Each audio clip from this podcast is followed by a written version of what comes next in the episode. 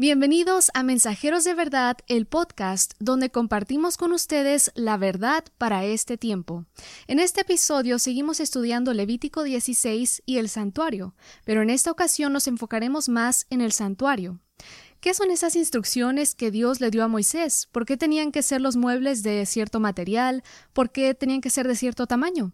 Todo esto lo veremos. Algunos de nosotros, al no entender o no encontrar muy interesante estos capítulos, los leemos rápidamente o los saltamos por completo. Sin embargo, el Salmo 77.13 nos dice, tu camino, oh Dios, está en el santuario. Nuestro camino hacia el cielo y hacia Cristo, nuestro mapa, nuestro GPS está en el santuario. Así que no se vayan, comenzamos.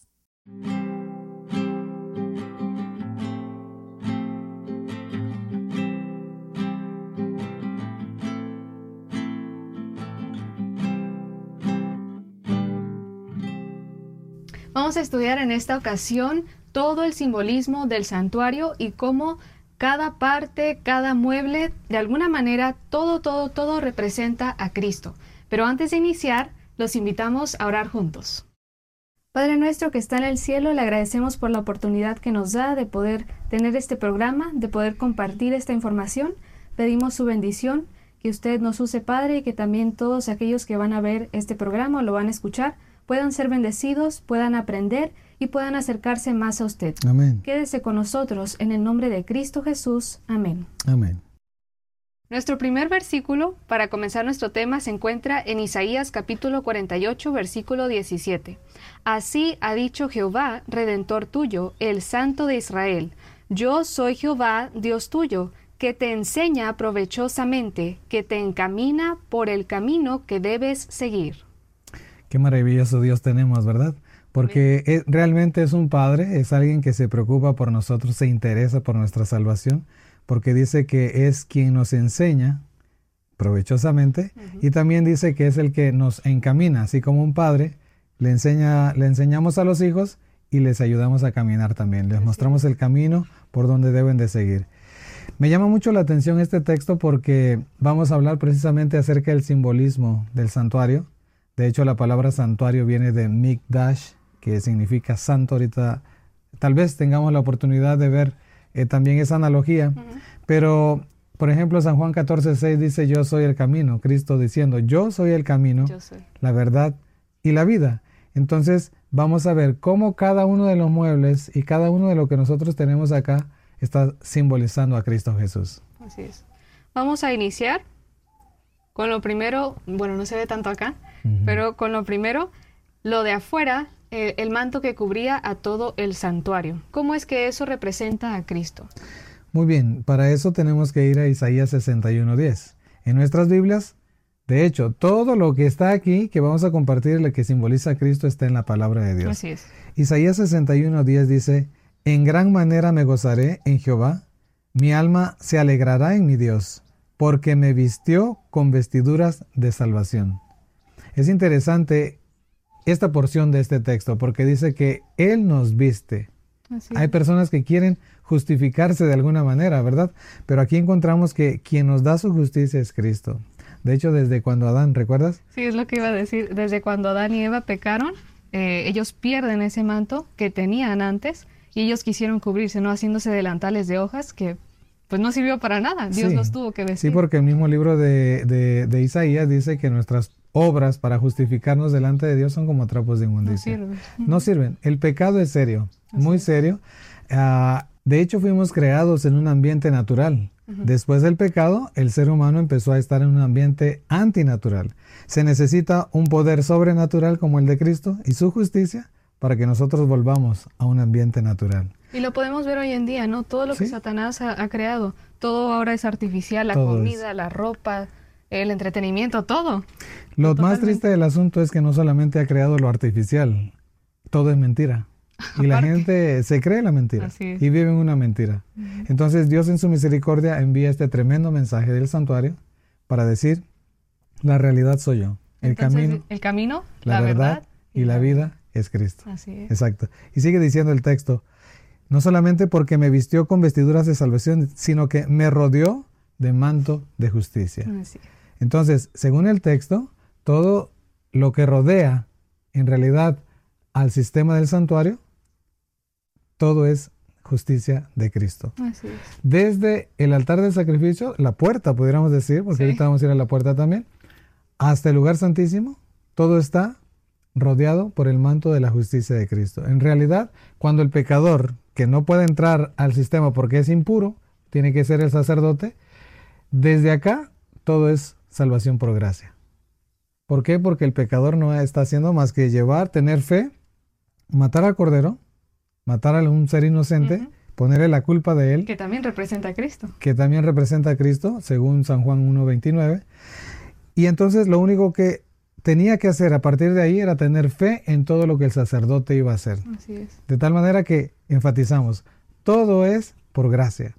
Somos salvos únicamente por la gracia de Cristo. Y la gracia no inició en el Nuevo Testamento, ¿no? Lo vemos desde el Antiguo Testamento mediante el santuario. Desde Adán y Eva, ¿no? Cuando pecaron, Dios los protegió. Génesis 1.21. Así es. Les puso su vestido de justicia. Así es que desde Génesis Apocalipsis, todo es por gracia.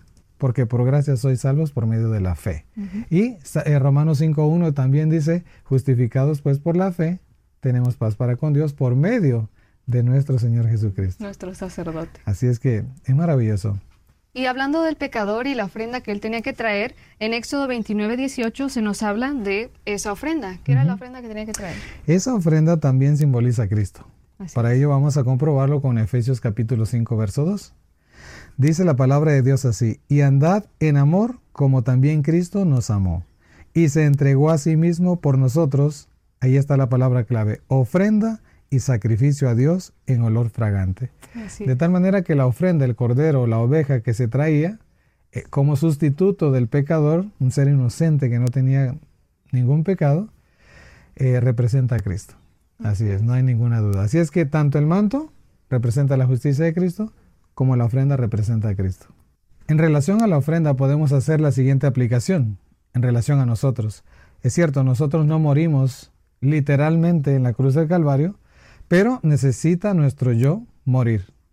Por eso Romanos capítulo 12, verso 1 dice, os ruego pues hermanos por las misericordias de Dios que presentéis vuestros cuerpos en sacrificio vivo, santo, agradable a Dios, que es vuestro racional culto. Entonces podemos decir que ese estado antinatural que tenemos es el que tiene que morir, ¿verdad? Esa es la parte de nosotros que tiene que Exactamente. Bueno, de hecho, todos tenemos que morir, ¿no? Todo. De alguna manera se representa con el bautismo, ¿no? Ujú. Cuando nosotros aceptamos a Jesús y lo publicamos, lo hacemos público a través del bautismo, por eso tiene que ser el bautismo por inmersión.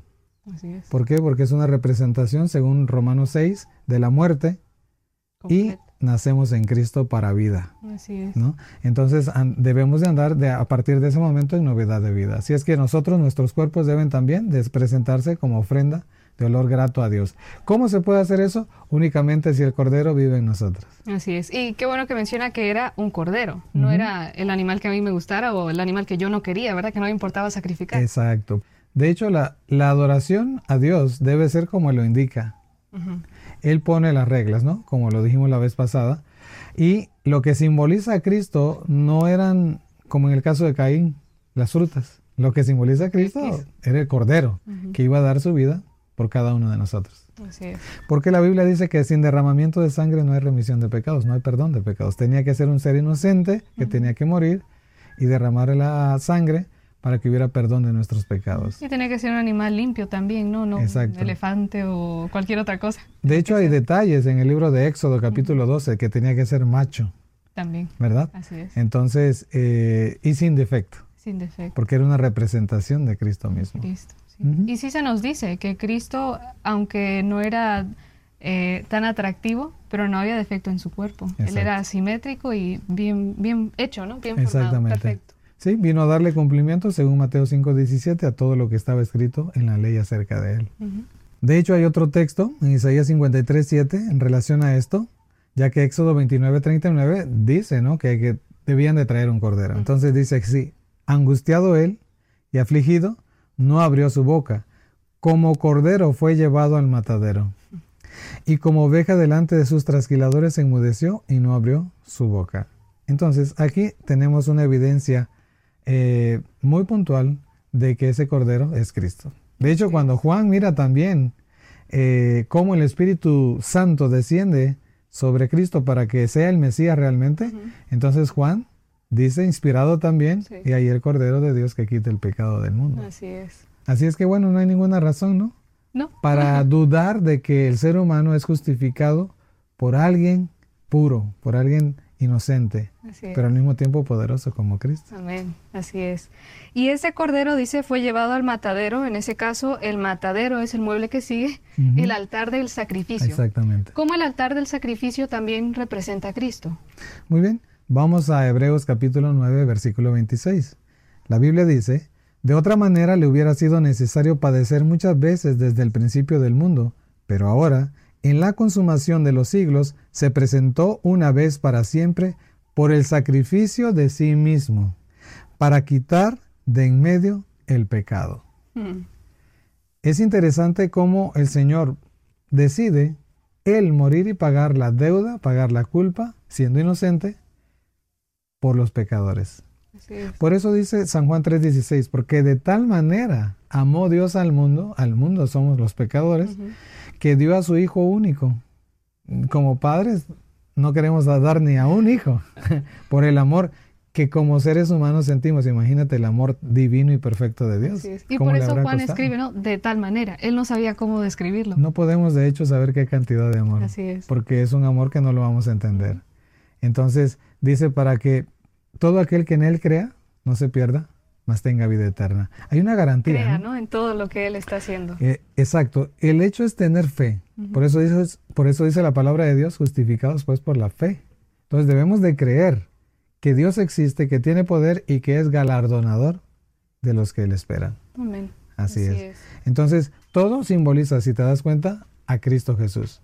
Pero me llama mucho la atención y quisiera mm, hablar nada más un poquitito en relación al altar de sacrificio. Cuando el pecador decide entrar a la gracia de Dios, el pecador antes, porque la fuente vamos a llegar a ese momento de que simboliza el bautismo, el pecador debe morir. Así es.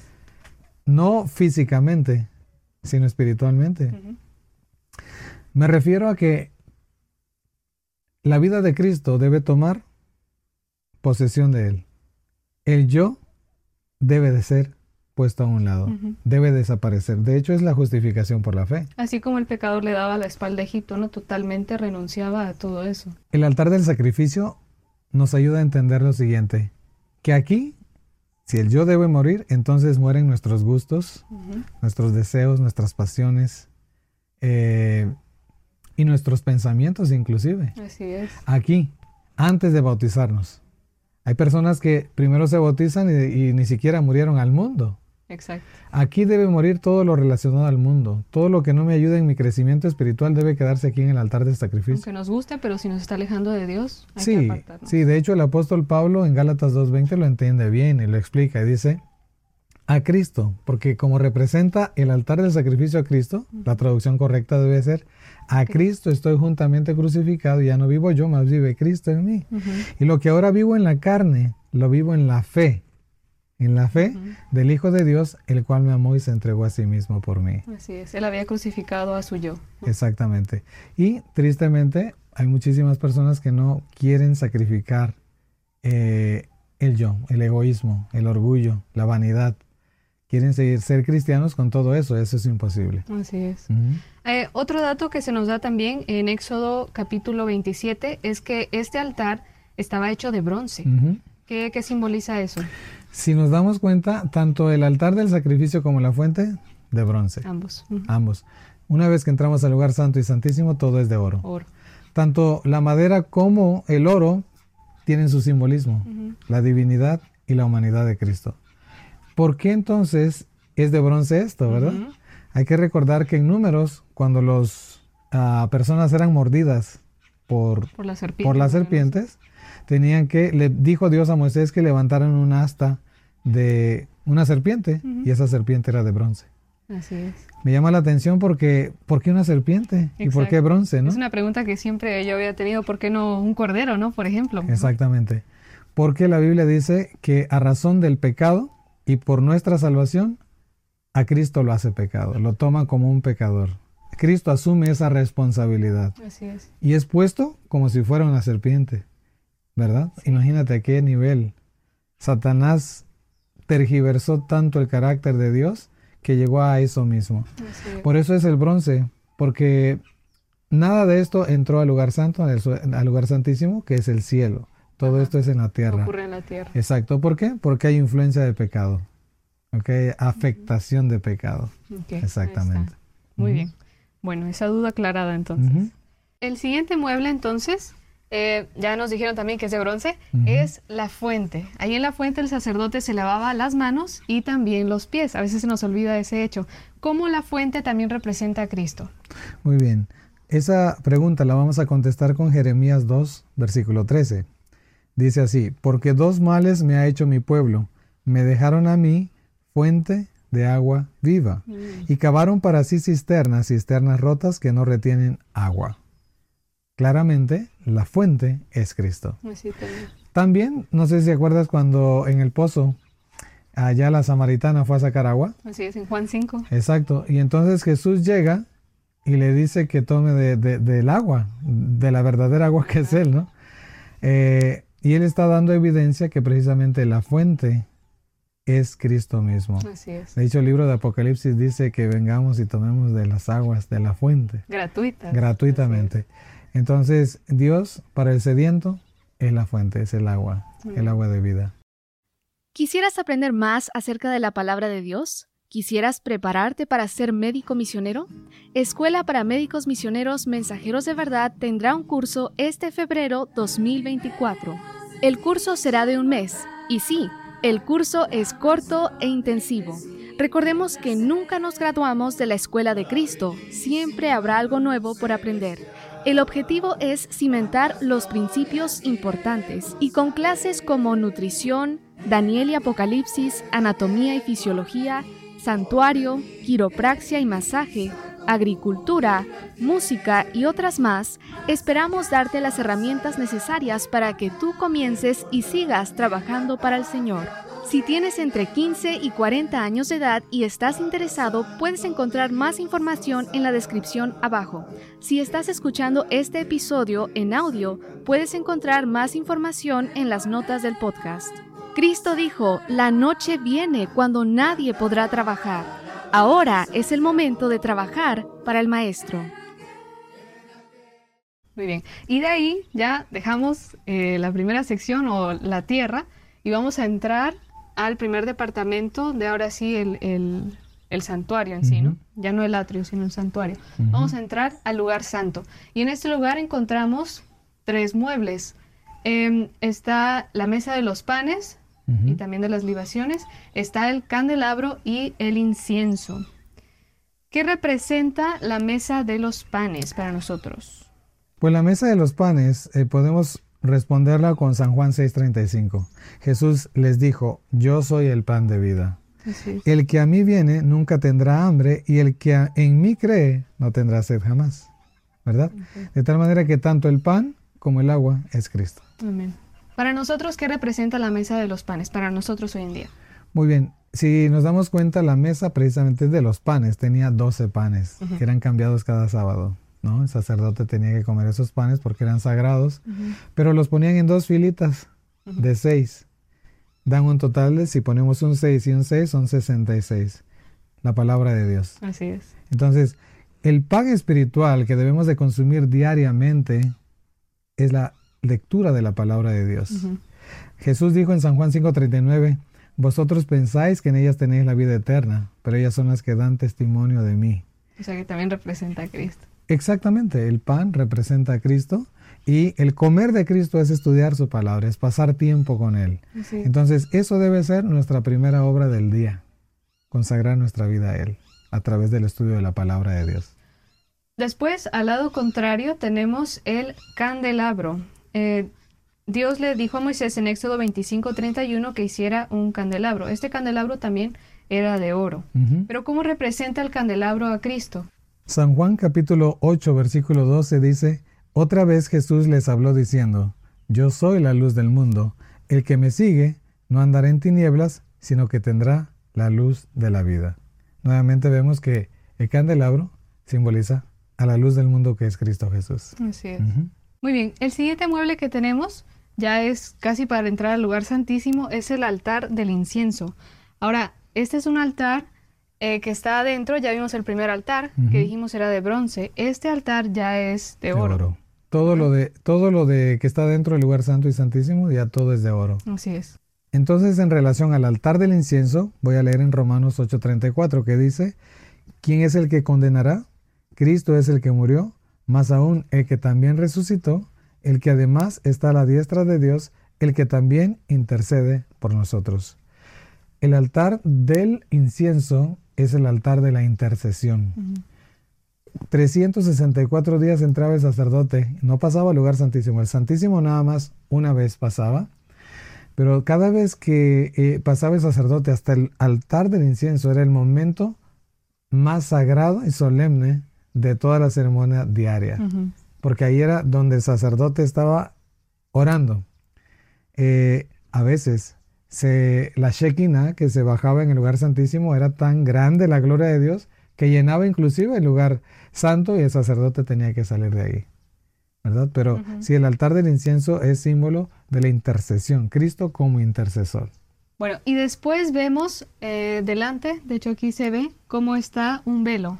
Para entrar acá eh, hay un velo y para entrar al lugar santísimo igual hay otro velo. ¿Cómo ese velo también representa a Cristo? Exacto. Para eso vamos a ir a Hebreos 10:20, donde dice, por el camino nuevo y vivo que Él nos abrió a través del velo, esto es, de su carne. ¿La carne de quién? De Cristo. De Cristo. Entonces hay un primer velo para entrar al lugar santo y un segundo velo para entrar al lugar santísimo. Pero todo también era símbolo de Cristo. De Cristo. Y pasando ese velo, entonces ahora entramos al lugar más solemne, podemos decir, del, del santuario, que es el lugar santísimo. Y aquí se encuentra el arca del pacto, que tenía tres eh, artículos adentro. Está el maná, están los diez mandamientos y está la vara de Aarón. Vamos a comenzar por la ley de Dios, los diez mandamientos, cómo esto representa a Cristo. De hecho, es importantísimo hablar acerca de esto porque a nivel cristiano, a nivel general, hay una enseñanza que dice que en el altar del sacrificio, en la cruz del Calvario, también se clavaron los diez mandamientos. Y eso es incorrecto. y ahorita lo vamos a ver. Porque Salmo 119, 172 dice, hablará mi lengua tus dichos porque todos tus mandamientos son justicia. Y Jeremías 23, 6 dice, Jehová es nuestra justicia o justicia nuestra. De tal manera que los mandamientos de Dios no pueden dejar de existir, no pueden ser abolidos, no pueden ser abrogados, no pueden, eh, no tienen término porque son eternos. La misma Biblia lo dice, exactamente. Si decimos que terminó, es como si Cristo fuera abolido, dejara de existir, igual, ¿no? Que, eso. Exacto, y debemos entender que los diez mandamientos son el carácter escrito de Dios. De hecho, cuando se dio a los hombres ese carácter escrito? Por necesidad, ya que se habían olvidado de Dios en Egipto, en el Sinaí. En Éxodo 19 y Éxodo 20, desciende Jehová y les da su carácter escrito. Tanto que Moisés le pide la gloria y Dios le da su carácter. ¿Verdad? En Hechos capítulo 2, ese mismo ángel desciende como fuego consumidor, pero también desciende, desciende como lenguas de fuego. En Apocalipsis capítulo 18, versículo 1, desciende el mismo ángel otra vez para imprimir su ley. ¿Verdad?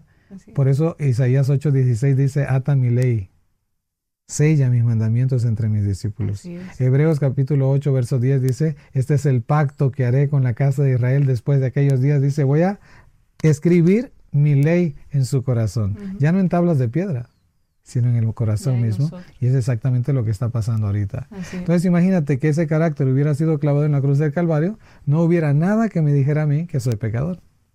Así es. ¿Verdad? Porque es precisamente la justicia de Cristo lo que me hace a mí saber que soy injusto y que necesito de Él. Se dice que es un espejo, ¿no? Para que veamos cuán pecaminosos somos. Y eso, pues no hay Exactamente. Y al mismo tiempo que es un espejo para ver nuestra condición espiritual, también es un cerco que nos ayuda a ser felices. En realidad, los diez mandamientos de Dios son mandamientos para nuestra libertad. Amén. No es un yugo, no es una carga. Lo que hicieron los judíos en su momento, los, sobre todo los líderes espirituales de aquel entonces, fue que cargaron todas las cosas de mandamientos que fueron creados por ellos mismos. Tienes que hacer esto, tienes, que, hacer esto. y vamos a ver a través del santuario que no es así. Todo eso viene como un fruto de tener a Cristo mismo viviendo en nosotros. Amén. Así es. Lo siguiente que también se encontraba ahí era el maná. En Éxodo 16, 33 al 35, Dios le dice a Moisés que pusiera ese eh, poquito de maná adentro del arca del pacto. El maná también simboliza a Cristo. ¿Cómo es esto? Muy bien. Dice en Juan 6, 31 al 35, nuestros padres comieron el maná en el desierto durante 40 años, ¿no? Y Jesús les dijo, de cierto os digo, no os dio Moisés el pan del cielo, mas mi Padre os da el verdadero pan del cielo. Le dijeron, Señor, danos siempre este pan. Jesús les dijo, yo soy el pan de vida. ¿Ok? De tal manera que el maná también representa a Cristo. El último mueble que podemos ver en el arca del pacto es la vara de Aarón en números 17, 10. La vara de Aarón también representa a Cristo. ¿Dónde podemos encontrar en la Biblia esto? Muy bien, para ello tenemos que ir al libro de Isaías, capítulo 11, versículos 1 y 2. Isaías 11, 1 y 2 dice, Saldrá una vara del tronco de Isaí y un vástago retoñará de sus raíces. Debemos recordar que toda la descendencia de Cristo o su ascendencia viene de, precisamente del rey David. El padre de David fue Isaí. El verso 2 dice, y reposará sobre él el espíritu de Jehová, espíritu de sabiduría y de inteligencia, espíritu de consejo y de poder, espíritu de conocimiento y de temor de Jehová. Entonces, la vara que está ahí también representa a Cristo Jesús, el vástago, ¿no? Del tronco de Isaí. Y por último, sin esto, sin que nadie entrara y ministrara en este lugar, pues no, no, tendría, mucho caso, ¿no? Es el sacerdote. Así es. Ya sabemos que representa a Cristo, pero ¿dónde la Biblia nos dice o confirma que el sacerdote es representado por Cristo? Sí, claro. Vamos a ir a Hebreos capítulo 4, versículo 14 y 15. De hecho, son textos muy bonitos. Dice, por tanto, teniendo un gran sumo sacerdote que traspasó los cielos, Jesús, el Hijo de Dios. Es claro, ¿no? Confirmadísimo. Retengamos nuestra profesión porque no tenemos un sumo sacerdote que no pueda compadecerse de nuestras debilidades, sino uno que fue tentado en todo, pero sin pecado. Así es. Quiero hacer énfasis aquí que el único sacerdote a quien nosotros debemos de ir a confesar nuestros pecados es Cristo. No existe otro ser que no o que esté sin pecado, como dice la Biblia. El único sacerdote sin pecado es Cristo, el único sacerdote quien puede perdonar nuestros pecados es Cristo. Así es que... Perdón, hoy tristemente buscan a, a alguien más que sea intercesor para ellos, ¿no? En este caso vemos que el sacerdote representaba a Cristo y sí hacía un trabajo muy importante, pero ellos no le oraban al sacerdote, es decir, los pecadores no le oraban al sacerdote, le oraban directamente a Dios. Exactamente, exacto. Y el rey David en el libro de Salmos también dice, confesaré mis pecados a Jehová directamente. Así es. Eh, ¿Por qué? Porque todos los demás hombres son hombres, pecadores, falibles. Igual que nosotros necesitados también de la justicia de Cristo. Así es. Entonces, si podemos ver desde la puerta, que es Cristo, según San Juan 19, dice Jesús, yo soy la puerta, desde la, perdón, desde la oveja que traía el pecador, todo representa a Cristo. Así es. Entonces, si todo representa a Cristo, debemos de saber y entender que Él es el camino, la verdad y la vida. Todo lo que está relacionado con esto es acerca de la justicia de Cristo. Solamente somos salvos delante de Dios por los méritos y la justicia de Cristo. ¿Por qué? Porque Él hace todo por nosotros. ¿Qué debemos de hacer? Tener fe. Básicamente, a grandes rasgos, es lo que nos enseña o lo que simboliza el santuario. Así es. De hecho, en el santuario nos es revelado todo. un ejemplo de ello podemos ver en el Israel antiguo, cómo eh, paso a paso cada uno de estos muebles del santuario se fue cumpliendo, ¿no? En su vida. ¿Cómo, cómo es esto? De hecho, desde Éxodo capítulo 12, el pueblo de Israel celebró la Pascua. Fueron libertados de Egipto. Después pasaron el Mar Rojo. En el desierto comieron maná, el pan, fueron alumbrados por la columna de fuego durante la noche para que avanzaran y fueron también protegidos por la columna de nube, que está representado por el altar del incienso, durante el día. Y no solamente eso, en el monte Sinaí, pasando al lugar santísimo, ahí están los diez mandamientos, en el monte Sinaí Dios les da escrito en dos tablas de piedra los diez mandamientos. Así es. Así es que ahí está el camino del Israel antiguo. Así es. Ahora, eh, para nosotros, en la vida cristiana, ya lo vimos un poco, pero es bueno repasar también. ¿Cómo es que desde el principio, no? Sí, igual el ser humano tiene que morir, darle la espalda a Egipto, tiene que morir, aceptar el sustituto que es el Cordero, que es, representa a Cristo, tiene que morir al mundo, al yo, y bautizarse, y a partir de ese momento, eh, siendo justificado, teniendo la justicia imputada, que después vamos a hablar de eso, empieza la justicia impartida, donde el ser humano tiene que estudiar la palabra de Dios, tiene que orar y tiene que testificar. la testificación es el ejercicio de la vida cristiana. Y por último, la purificación, ¿verdad? Que ocurre eh, en el lugar santísimo. Que ocurre en el lugar santísimo, definitivamente. Entonces, el ser humano debe morir, bautizarse, estudiar, testificar, orar y purificarse. Exactamente.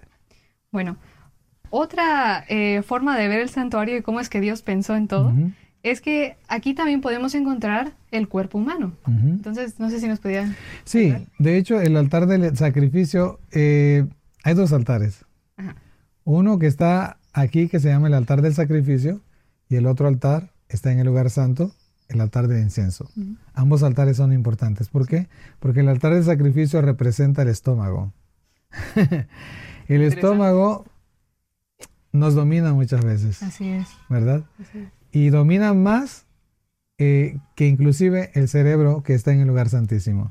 Ahora, ¿tú sabes cuántas eh, células o neuronas tiene el cerebro y cuántas neuronas tiene el estómago? En el estómago tenemos 100 millones de neuronas, pero en el cerebro tenemos 100 mil millones de neuronas. Y es importante, muchas veces nos pasa o no sabemos de que hasta en el estómago y en los intestinos también hay células que están en el cerebro.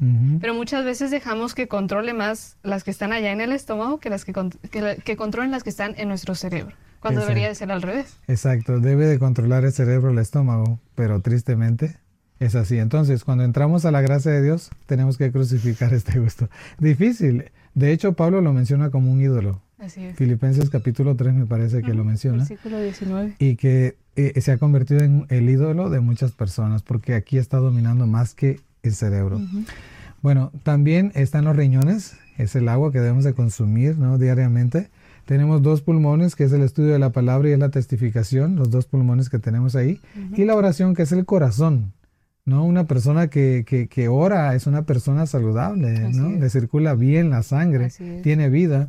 Y por último está el cerebro. Así es. Y este, por algo están estos tres, los pulmones y el corazón o por eso son representados por, estos órganos, porque podemos estar sin comer unos días, podemos estar sin tomar agua unos días, no es recomendable, pero sí se puede. Pero si no respiramos por más de cinco minutos, muerte segura. Así es. Si la sangre no nos circula, se detiene el corazón, muerte segura. Entonces, sí, es muy importante. Vital. Y, y, si nos damos cuenta, esto es de continuo.